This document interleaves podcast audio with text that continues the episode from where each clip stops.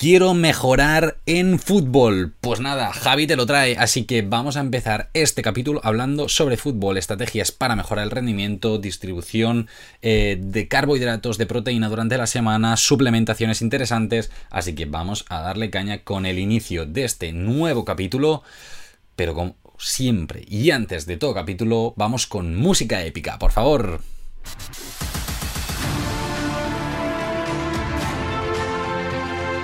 Buenos días a todos y a todas, nuevo capítulo del podcast Dos Cafés para Deportistas. Muchísimas gracias por estar aquí un jueves más, me encanta porque cada vez somos más, es espectacular, es como cada vez uh, hay más gente aquí que se apunta a escuchar, hablar, a comentar sobre nutrición deportiva, así que le vamos a dar caña hoy con un capítulo hablando de fútbol fútbol 11, fútbol 7, eh, sobre todo voy a hablar de fútbol 11 porque es el más habitual, así que le vamos a dar muchísima caña, pero antes me gustaría agradecer a nuestros eh, patrocinadores del podcast, ya no sé ni hablar, madre mía, a Yamai Coffee, una empresa dedicada al café de especialidad, este café que ha demostrado mayores beneficios para la salud, así que súper bien y además está buenísimo, como casi todos los jueves me acompaña aquí en el capítulo, así que súper bene y luego a Crown Sports Nutrition, una empresa que está enfocada en la nutrición del deportista con suplementos muy interesantes, muchos de ellos con el sello Informet Sport, que al final es el que nos avala, ¿no? que son productos libres de sustancias dopantes. Así que nada, dicho esto, ahora sí que sí, podemos ya empezar con el podcast de hoy hablando sobre fútbol, pero antes me gustaría remarcar, por si hay alguien que todavía no lo acaba de tener claro, que el fútbol son 90 minutos de partidos eh, de partido, de partido, repartidos en dos partes de 45 minutos y 15 minutos de descanso en medio junto a pequeñas pausas pues que se puedan hacer de forma esporádica o puntual debido a pues yo que sé que sale la pelota fuera del campo que hay una falta y hay como un revuelo con el árbitro lo que sea pequeñas pausas que nos pueden ser también útiles para o beber agua o tomar alguna cosa muy muy rápida, sobre todo beber agua o beber alguna cosa, ¿vale? Así que vamos a hablar precisamente de todos estos puntos, de qué podemos tomar, qué no podemos tomar en estos momentos, eh, un poquito volúmenes, cositas así, que creo que va a ser bastante interesante, pero ah, me gustaría empezar por recordar un poquito macronutrientes interesantes para este deporte, destacar carbohidratos, que son nuestro combustible, al final como la gasolina que necesita un coche, pues lo mismo, sería este combustible que necesitamos para estar a tope en fútbol, sería la clave carbohidratos, y luego también eh, las proteínas indispensables para hacer muy bien la recuperación muscular, es indispensable, y luego para poder hacer todas las funciones, ¿no? De regeneración, de creación de masa muscular, todas las cosillas estas, que al final las proteínas son claves. Nos las tenemos que imaginar como los ladrillos de una pared en este sentido y nuestro músculo como si fuera una pared. Entonces necesitamos irle dando ladrillos para que esta pared vaya creciendo y se vaya recuperando después de darle golpes, que sería este ejercicio físico.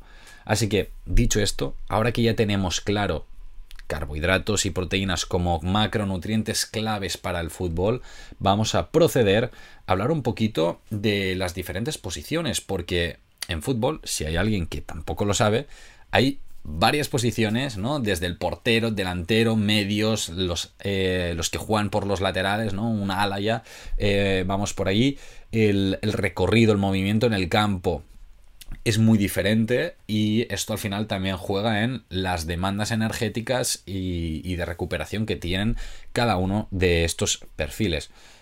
El portero es un trabajo mucho más estático, que sí que es cierto que necesita esta explosividad, necesita estar alerta todo el tiempo, pero a nivel calórico, lógicamente, no va a ser el mismo gasto que una persona que esté en el lateral del campo, corriendo arriba y abajo todo el rato. Entonces, esto es bastante obvio, pero hay que remarcarlo porque luego cuando hagamos recomendaciones nutricionales, habrá que adaptar eh, un poquito estas recomendaciones, ¿vale? Dicho esto, ya no es solo los de la posición del campo, ¿no? La posición en el campo directamente, sino también los que juegan y los que no. No es lo mismo ser eh, titular que ser suplente de forma habitual. Cuando nosotros planificamos la, nutrición, yo he tenido la, la oportunidad de trabajar con futbolistas de titulares directamente como en suplentes y aquí el planteamiento nutricional es diferente. Es decir, si eres suplente, venga, nos preparamos en el caso de que tengamos que jugar, pero ¿Qué pasa si no jugamos? ¿O qué pasa...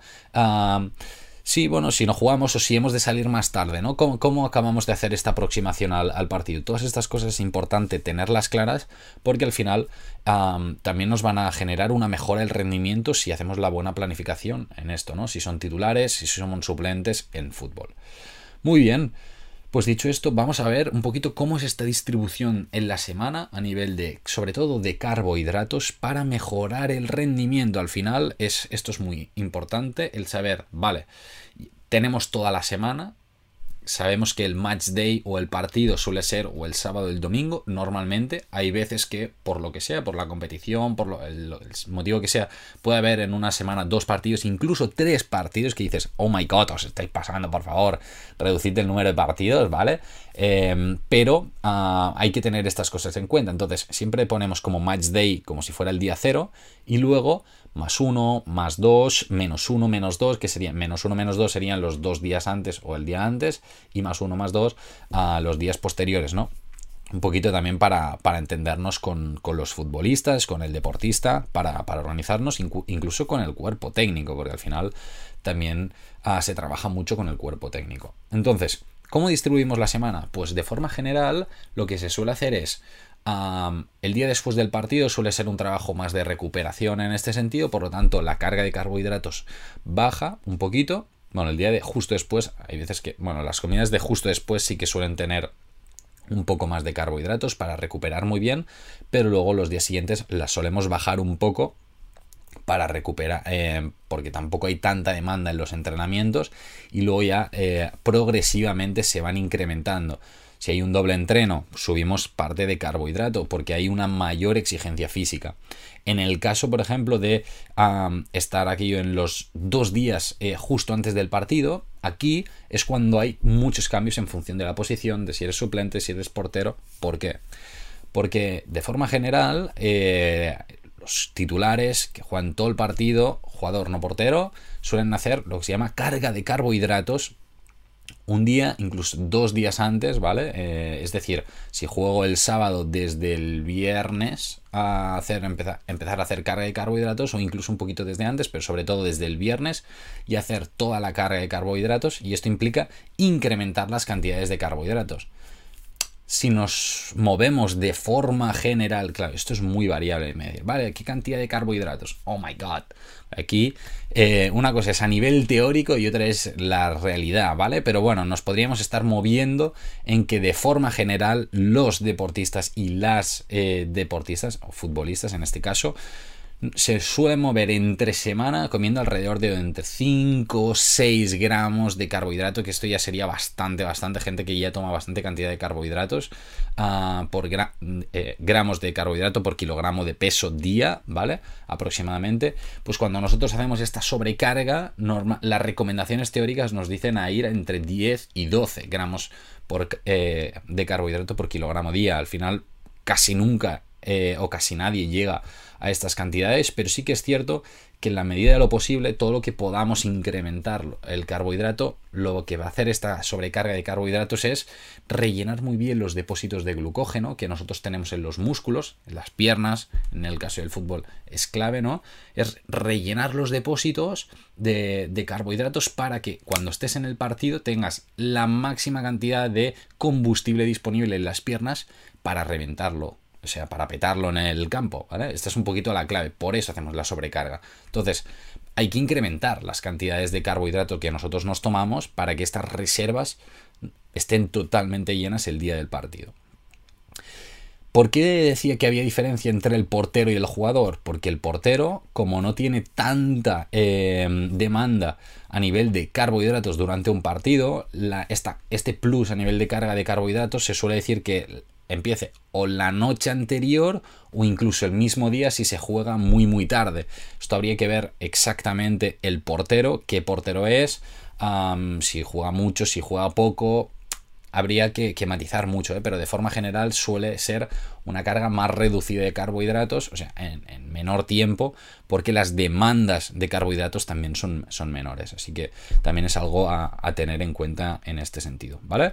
A nivel de distribución de carbohidratos sería como un poquito esta progresión. Intentaré colgar una infografía que hice un tiempo a nivel de esta carga de carbohidratos durante la semana, que creo que, se entendía bastante bien. E intentaré o repostearla en historias o en como en formato publicación, no sé, de verla la forma de hacerlo para que la puedas encontrar fácil y, lo podáis mirar. Incluso hice un artículo para eh, la página web, eh, yo creo que es Nutrient Football o así. Quizá eso sí que lo puedo dejar en formato pestaña, lo, tengo que ver. O quizá lo dejaré en la descripción de YouTube, eso sí que lo puedo hacer. Al artículo directamente del blog de, de J Nutrix. Ah, y allí directamente sí que hay un artículo completo hablando de nutrición en fútbol en el que sí que hablo de toda esta progresión durante la semana, estas cosillas que al final es, interesante si lo que quieres es mejorar, mejorar tu rendimiento en fútbol. Muy bien, hemos hablado un poquito de las diferentes posiciones de cómo cambia la planificación de carbohidratos durante la semana.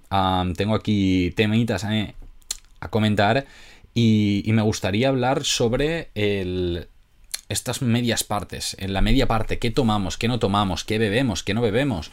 Pues bueno, no es lo mismo, como decíamos antes, eh, si juegas todo el partido que si no lo tomas. Si no jugas todo el partido o no jugas durante el partido, pues no hará falta que te tomes nada, probablemente, ¿no? O si no es habitual que juegues, pues a priori no haría falta que tomes nada si nos aseguramos que tenemos ya bien los depósitos si te sacan los últimos 15 minutos ya tendrás las reservas de glucógeno llenas y ya no hará falta recuperar.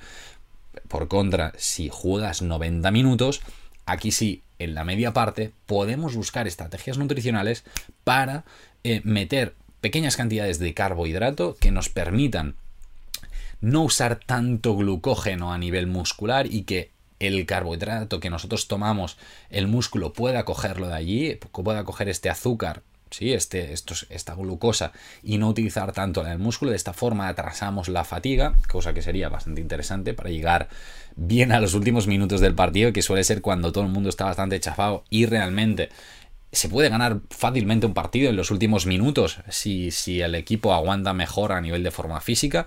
Así que es importante tener esto muy en cuenta. Y lo que, cositas que podemos tomar, pues bueno, desde valorar una isotónica en el, en el que ya meteremos una pequeña cantidad de carbohidrato y nos permitirá hacer una mejor hidratación, porque además tiene sales que nos van a permitir eh, mantener mejor ¿no? nuestro estado de, de hidratación ¿Cuánta cantidad? Pues normalmente se suele decir que unos 125 mililitros aproximadamente. ¿Por qué? Porque estos volúmenes se absorben más rápido. Si tomamos muy muy poquita, es como que la barriga dice, ah, bueno, no hay casi nada. Y dice, bueno, pues la velocidad en la que se acaba pasando esto al intestino y demás es menor y si le metemos mucha cantidad tendremos una sopa en la barriga y no vamos a poder correr. Así que alrededor de unos 125, 100, entre 120 y 130 mililitros sería lo ideal para activar bastante este paso eh, por el intestino de, las bebidas, ¿vale? Eh, sería bastante clave. En el caso de comer algo, pues bueno, también podría ser interesante para añadir un poquito de, carbohidratos, un plus de carbohidratos. ¿Qué podemos tomar? Pues bueno, desde dos dátiles que nos aportan, un, un, poquito ¿no? de azúcar rápido, un gel, en algunos casos también podría ser interesante. Poder añadir una mini barrita, por ejemplo, de arroz, eh, una barrita de estos como si fuera un mini pastelito de arroz, también podría ser interesante. Un poquito de fruta, pero nada, algo cortadito, pero algo súper sencillo.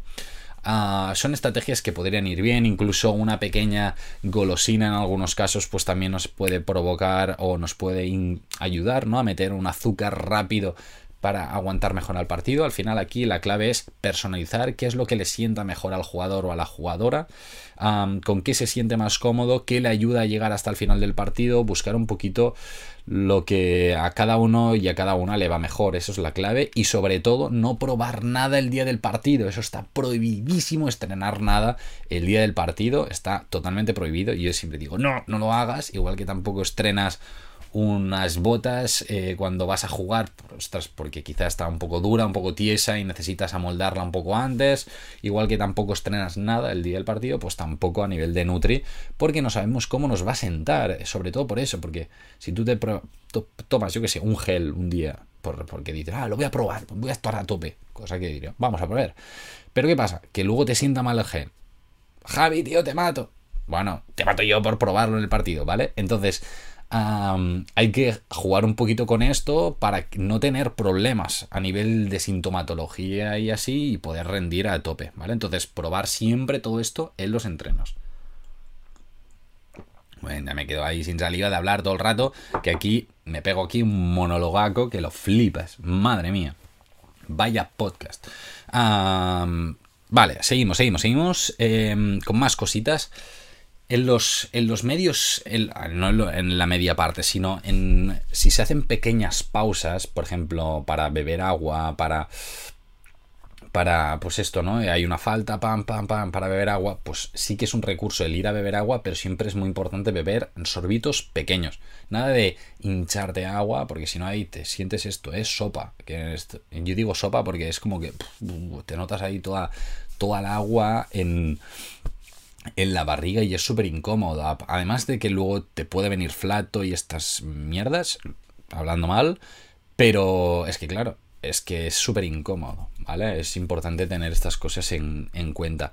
Sí que destacaría, ya fuera de estos medios tiempos, antes del partido, que la última comida principal, no lo he dicho antes, pero me he olvidado, sí que es importante que la última comida antes del partido, la última comida principal, sea alrededor de 3 horas y media, 4 horas antes del calentamiento, no de partido, del calentamiento, ¿vale? De esta forma nos aseguramos que ya hemos digerido gran parte de la comida, que la sangre ya no está en la gran mayoría en la barriga, sino que está en las piernas, porque al final tú lo que quieres es que la sangre esté en las piernas para que las piernas estén activas, que puedas eh, chutar, que puedas despejar la bola, que puedas marcar un gol, que puedas estar activo para saltar en el caso del portero. O sea, necesitas que estar totalmente focalizado. Entonces es importante desplazar bien las comidas del, partido como mínimo, ¿vale? Hablaremos eh, de suplementación. Al final la suplementación en, en fútbol, bueno, sobre todo voy a hablar más que hablar exactamente de todos los suplementos, voy a hablar de los suplementos eh, que pueden tener más interés en, en, fútbol o que tienen más interés o que se utilizan más. Entre ellos tenemos proteína, creatina, para mantener bien los niveles de masa muscular. Bueno, proteína para llegar a las necesidades normalmente, creatina para potenciar una ganancia de masa muscular, un mantenimiento de la masa muscular durante la temporada. Al final, el fútbol cada vez está siendo más físico, lo veis en los jugadores de la tele, si veis fotos cada vez están más musculados, más fuertes, más fibrados, y esto es porque el fútbol cada vez está siendo más físico por lo tanto exige a los jugadores, eh, tanto profesionales como amateurs, porque al final si eres amateur y eh, aumentas un poquito de masa muscular, tienes más potencia de piernas, más potencia de cuerpo y demás, puedes ser más agresivo en el juego y mejorar tu rendimiento. Por lo tanto, ya seas amateur o profesional, todo esto ayuda, ¿vale? Entonces, proteína, creatina se suelen tomar bastante. Luego, isotónica, hay gente que sí, hay gente que no. En algunos casos puede ser interesante, también depende del tiempo de juego, de hay veces que la isotónica quizá no es tan interesante en el partido propiamente como en el entreno, que hay veces que duran más que, el partido propiamente. Esto habría que, ver exactamente en cada caso, pero bueno, en algunos casos sí que se utiliza. Luego ya no es un suplemento aquello de, va, con esto voy a mejorar el rendimiento, sino que en fútbol realmente, eh, bueno, en fútbol ya muchísimas disciplinas, pero en fútbol yo me lo he encontrado bastante, que es deficiencias de vitamina D. Si siempre es muy importante tomar la vitamina D bajo una analítica que nos diga, hey, cuidado con la vitamina D que estás un poquito bajico, ¿vale? Entonces, si es así, pues el tomar vitamina D también es bastante habitual en futbolistas porque si tenemos niveles bajos hay mayor riesgo de lesión, menor capacidad para eh, sintetizar masa muscular, eh, menor capacidad inmunitaria, ¿vale? Menor inmunidad. Entonces, estas cositas es interesante tenerlas bien en cuenta y controlada para que no haya deficiencias de vitamina D. ¿Sí? Más cositas que, pueden ser potencialmente interesantes. Bueno, sobre todo aquí ya si nos vamos a un futbolista, que es más un poquito más profesional, que ya no es tan tan tan amateur que yo me voy con los colegas y juego un poco. En este sentido, pues la utilización de estrategias para mejorar la recuperación propiamente aquí sería bastante interesante, ya sea omega 3, tar cherry, sí, cereza ácida, y en este sentido nos van muy bien porque reducen la inflamación, tienen muchos antioxidantes que nos mejoran esta, esta recuperación y hay muchos deportistas que sobre todo los días de, mm, del match day y el más uno que utilizan estas estrategias. Para los que no les había quedado claro, match day, día de partido, más uno el día de después del partido. ¿Vale? De esta forma, joder, se me venía hipo de golpe. en, estas, en estos días, pues bueno, puede ser interesante el meter alguna, alguna estrategia antiinflamatoria para favorecer esta recuperación de forma más interesante. Bueno, son cosillas ya para ir al detalle. Y hay deportistas también que, bueno, el consumo de frutas, de verduras está bastante limitado y hay también bastantes deportistas que utilizan ¿cómo se llama esto? Multivitamínicos para, para, complementar. Yo siempre digo, intentemos, ¿no? Llegar a las frutas, a las verduras, a todo esto. Hay casos en los que es complicado y que sobre todo si ya estamos en un nivel elevado, las demandas también se incrementan de forma considerable y aquí, pues bueno, sí que puede ser interesante meter un plus. Pero bueno, esto yo siempre digo, eh, la, suplementación, muy importante, consultar a un dietista nutricionista. Si puedes ser especializado en nutrición deportiva, para estos casos, mejor que mejor, porque probablemente te va a poder enfocar más y ya está. Aún así, yo siempre lo digo, la suplementación ¿Es importante tenerla en cuenta? Sí, sobre todo si queremos ir mejorando el rendimiento, pero no hay que olvidar que, que la base está en carbohidratos, en las proteínas, en el consumo de frutas y verduras, de consumo de grasas, ¿vale? O sea, la base nutricional saludable es importantísima, tenerla bien y luego de allí ya haremos estrategias para mejorar el rendimiento, ¿vale? Dicho esto, yo creo que hemos hablado de muchos temas importantes para la nutrición del fútbol. Mm, seguro que me he dejado muchas cosas. Bueno, estoy convencido porque lo tengo apuntado aquí, cosas de, de las que poder hablar, pero tampoco quiero que se me alargue tanto, tanto el podcast, porque al final todos tenemos cosas que hacer y vosotros también, más que escuchar a este chaval que nos habla de nutrición deportiva. Así que, nada, en el próximo capítulo hablaremos sobre más cositas. Hoy os, os voy a dejar en paz, que vayáis a hacer cosas, que vayáis a levantarlo. Si eres un futbolista, eh, escríbeme, pregúntame, eh, en plan, ostras, Javi, esto no me ha acabado de quedar claro, eh, ¿cómo era? ¿Cómo era? Tal, tal. Tú pregúntame, escríbeme, tanto por Instagram, Javi Nutrix, Em, como por correo electrónico jnutrix.gmail.com, lo que te dé la gana. Estaré encantadísimo de, resolver tus dudas. Bueno, tanto si eres futbolista, como si eres entrenador, como si eres prepa, como si te gusta el fútbol, como si es de otro deporte. No pasa nada, yo encantadísimo de hablar con todos y todas vosotras. Si dices, Javi, quiero que me hables de mi deporte, me dices cuál es tu deporte y hablo sobre el tema en el nuevo capítulo del podcast que vengan más adelante. Así que yo en este sentido encantadísimo de, de poderos ayudar. Así que poquita cosa más a comentar, que vaya súper, súper bien la semana a tope con este adviento que ya se, que ya se viene la Navidad. Madre mía, estamos al día 2 de diciembre. Así que nada, os doy un abrazo enorme, un saludo enorme también y nos vemos en el próximo capítulo de Dos Cafés para Deportistas. ¡Hey! recuerda, tu rendimiento está en tus manos.